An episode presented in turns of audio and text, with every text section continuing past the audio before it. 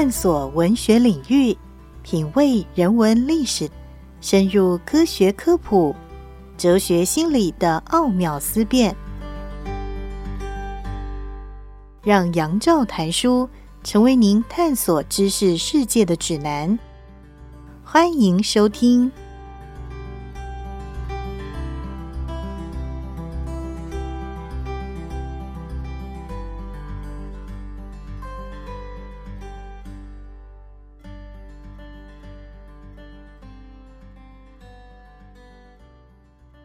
各位听众朋友，大家好，欢迎收听杨照谈书。本节目以台北广播电台 FM 九三点一，每个星期一到星期五晚上九点为大家播出。我是杨照。在今天的节目当中，要为大家介绍的，这是 Helen Thompson 她所写的《Disorder: Hard Times in Twenty-First Centuries》这本书。中文译本是由台湾商务印书馆刚刚出版，中文书名翻译成为《能源赛局》。这本书当然有相当大的部分是关于能源，而 Helen Thompson 她本身就是一位国际能源政策和能源趋势的专家。不过这本书其实她的眼光以及她所要处理的主题超过能源，她最重要的是要谈到了二十一世纪，原来的全球地缘政治进入到了一种溃乱的情况底下，这个时候能源、金融政策。还有民主制度，就变成了我们必须要面对的重大挑战。在能源方面黑兰汤普森书里面特别提到了很特殊的一个时间点，那是二零一八年的五月，当时的美国总统 Donald Trump 他宣布美国会退出由原来的美国总统奥巴马所主持的伊朗核协议，恢复对于德黑兰的制裁，同时谴责了。伊朗核协议背叛了美国利益，并且指责说，这项灾难性的协议在美国掌握最多筹码的时候，同意给予这个政权，也就是伊朗，离谱的数十亿美金，还让这个独裁政权打造能够携带核武的飞弹，支持恐怖主义，并且为整个中东和其他地区带来了浩劫。Trump 他的行为不只是引来了伊朗淡然的反弹，就连英国、法国、德国、欧盟、中国、俄罗斯等缔约国家也都起身反对，因为美国新公布的制裁内容当中就包含了各种限制和伊朗贸易的境外条款。二零一九年，美国依照这个限制条款制裁了向伊朗购买石油的中国公司，中国对伊朗的进口量也大幅的下降。欧盟则是积极寻求能够避开制裁范围，能够和伊朗。进行金融交易的途径，但欧洲厂商很依赖美国银行系统来用美元支付，所以欧洲的能源公司几乎不可能和伊朗的能源产业有什么持续的业务往来了。Trump 宣称，像这样的单方面展示美国实力，可以造成最大的经济压力，但是这些行动却导致伊朗在波斯湾展开激烈的军事行动，暴露出美国在中东的军事部署。非常的脆弱。伊朗位于霍姆兹海峡的东岸，具有这段连接波斯湾和印度洋的狭窄水域，并且掌控着大约两成的每日全球石油供应。只要有心，伊朗随时可以重创世界的经济。由于担心伊朗会干扰航运，所以 Donald Trump 的政府就增加了美国在波斯湾和阿拉伯海的海空军部署。然而，二零一九年夏天，伊朗先是在霍姆斯海峡上空击落了一架美国军用的无人机，又扣押了一艘英国的油轮。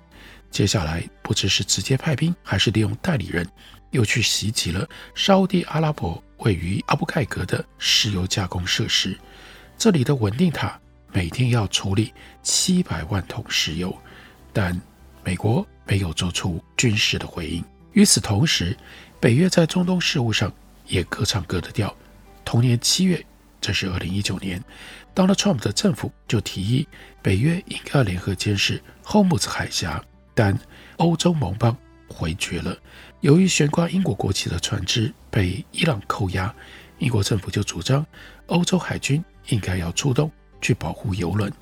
但欧盟内部仍然在讨论。于是，刚刚取代。特蕾莎梅成为英国首相的鲍里斯·强森就迅速命令英国海军舰艇加入美国领导的任务，一直到英国在二零二零年的一月正式脱离了欧盟，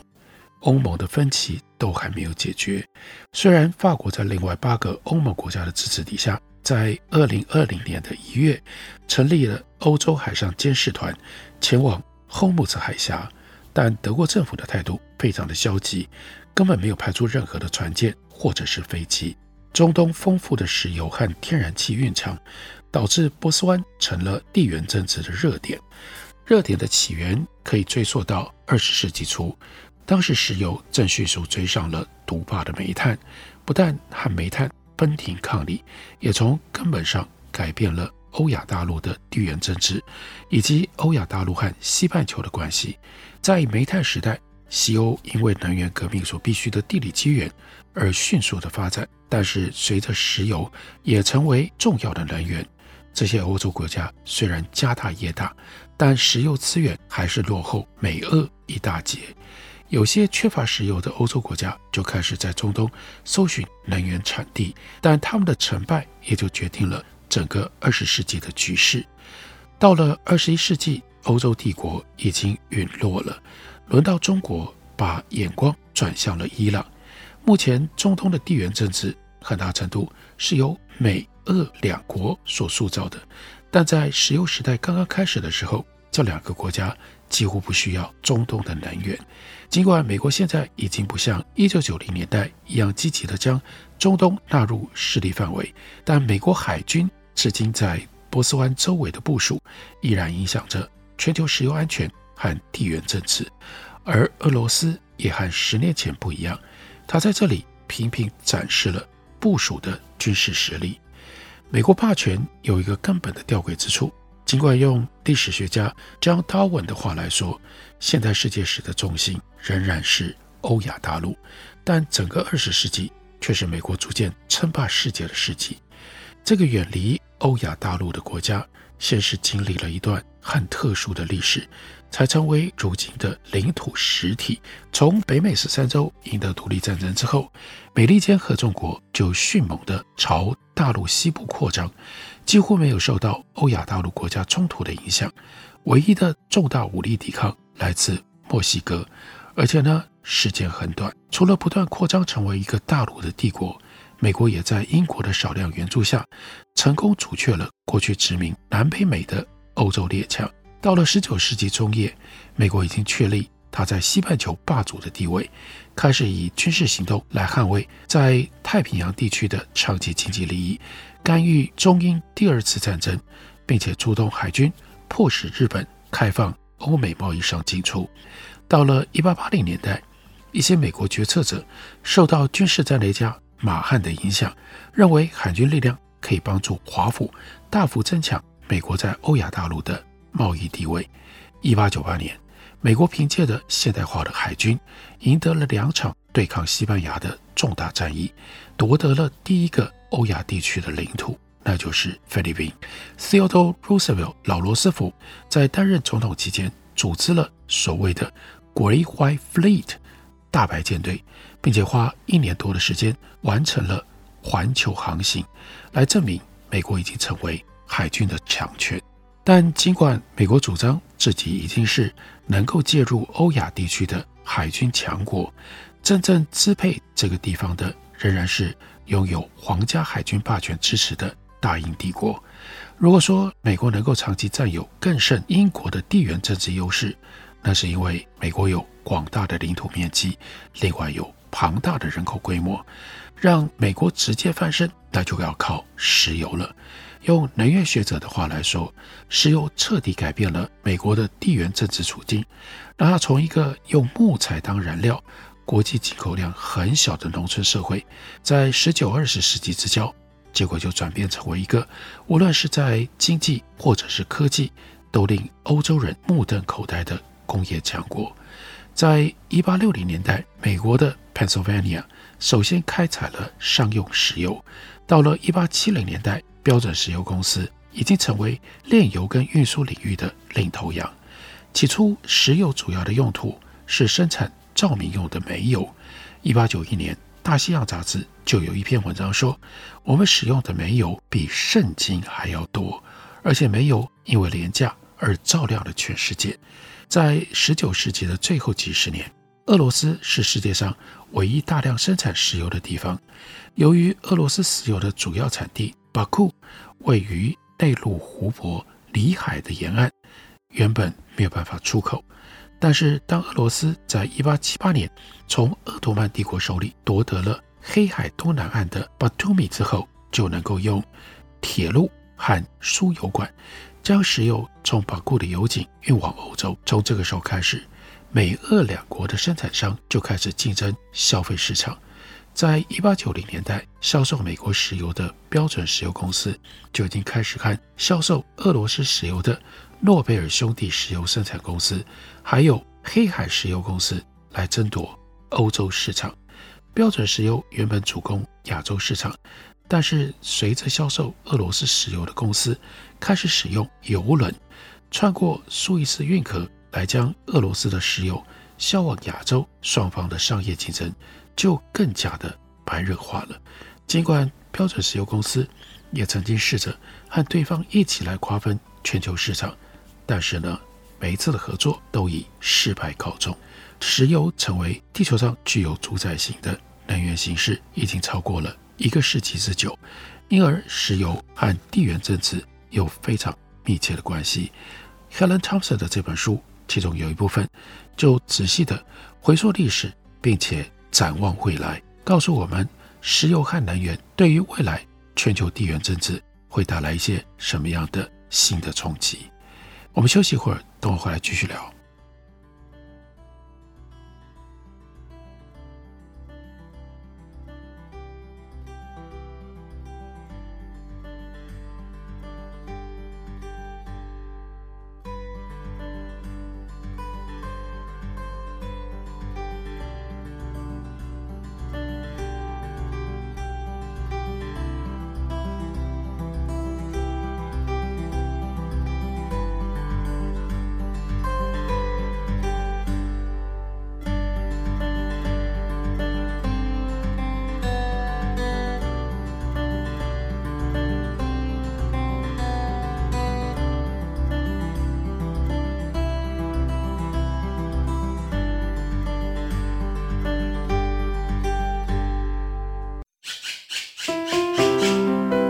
大家好，我是刘克襄。亲近自己的城市，找回城市的温暖。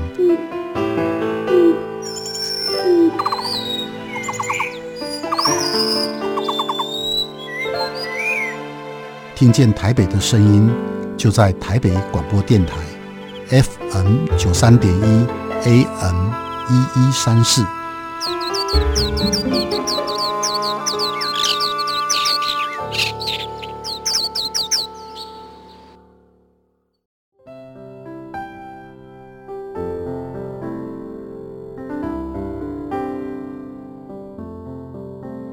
听见台北的声音，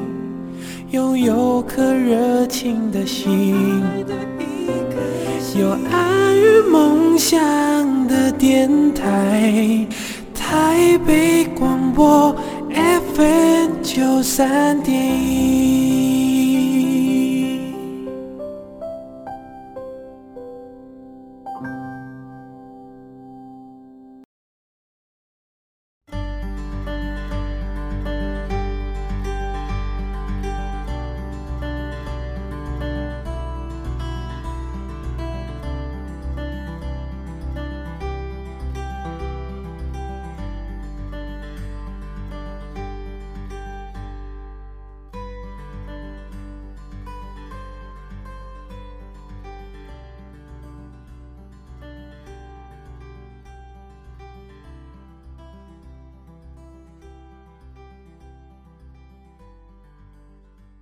感谢你继续收听《杨照谈书》。本节目以台北广播电台 FM 九三点一，每个星期一到星期五晚上九点，为大家播出到九点半。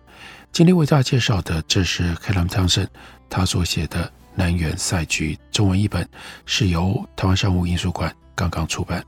在这本书里，Helen Thompson 重整了我们过去曾经经历，希望你还记得的这些事情。例如说，他就提到了二零一四年十一月。油价连续下滑了五个月，但是面对价格下跌石油输出国组织 OPEC 的反应却是维持产量，然后呢，油价就暴跌了。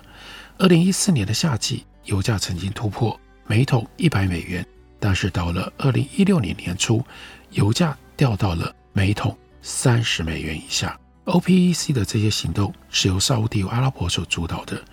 沙乌地阿拉伯的动机很复杂，而且呢，自相矛盾。首先，沙特阿拉伯面临着美国页岩油的挑战。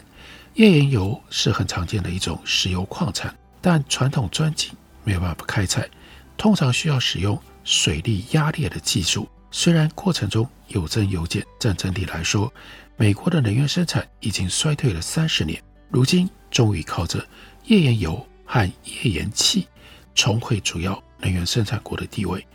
二零一零年，美国每天总共会生产八百六十万桶的原油、液化天然气和其他液体。到了二零一四年，产量提升到一千三百万桶；二零一九年更上看一千八百四十万桶。在二零一零年到二零一四年当中，美国从 OPEC 国家进口的石油减少了三分之一，二零一九年更下降到二零一四年的一半。而同时，在二零一零到二零一四年之间，美国的油气出口量成长了大约四分之三，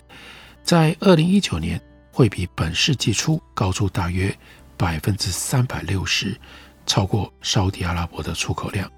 对沙乌地阿拉伯而言，出口能力不断成长的美国石油业会变成他们在亚洲市场上的头号竞争对手，这会使得美沙关系变得更加的复杂。但这些不只是沙乌地阿拉伯的问题，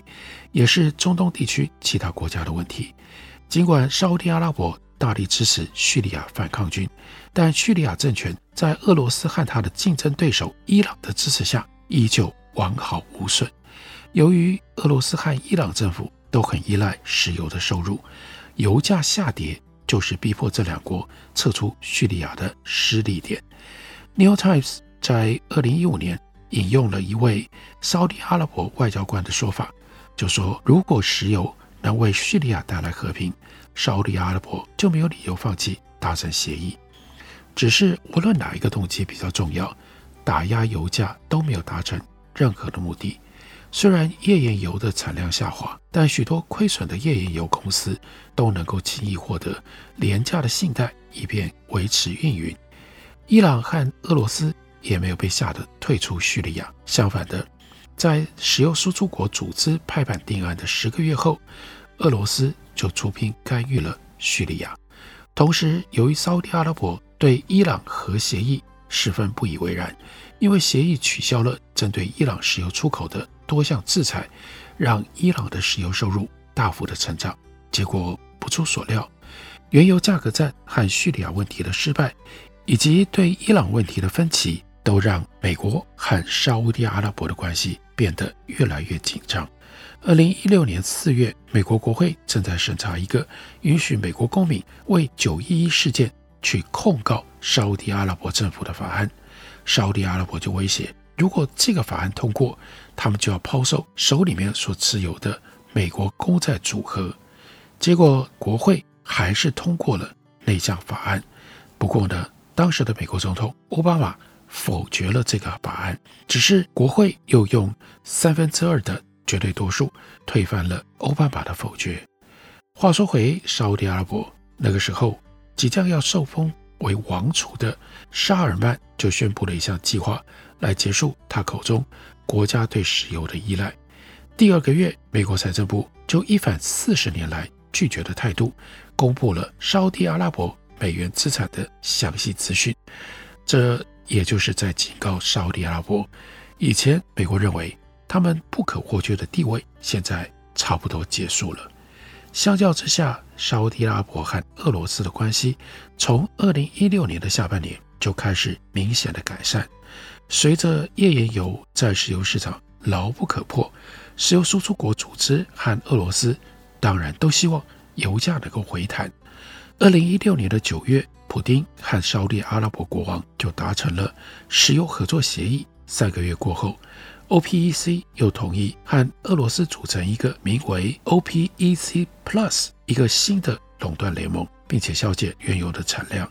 二零一七年十月，沙乌地阿拉伯的国王前往莫斯科，进行了史上头一次的正式国事访问。两国领导人对于沙地投资俄罗斯能源计划，还有俄罗斯出售防空飞弹等事，都达成了共识。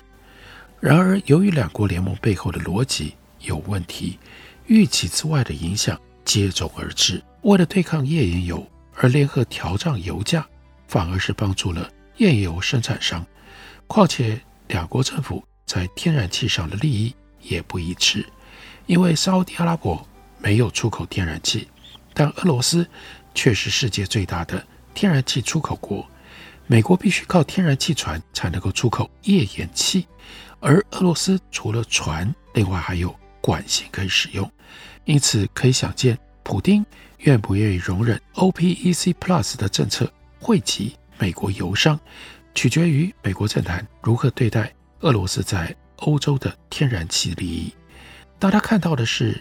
二零一九年十二月，美国国会针对参与铺设 Nord Stream，也就是北溪二号天然气管线的公司。实施了新的制裁，导致主要承包商停工。目前，这条横跨波罗的海、连接俄罗斯和德国、全长一千两百三十公里的天然气管线，就变成了全球地缘政治非常敏感的一环。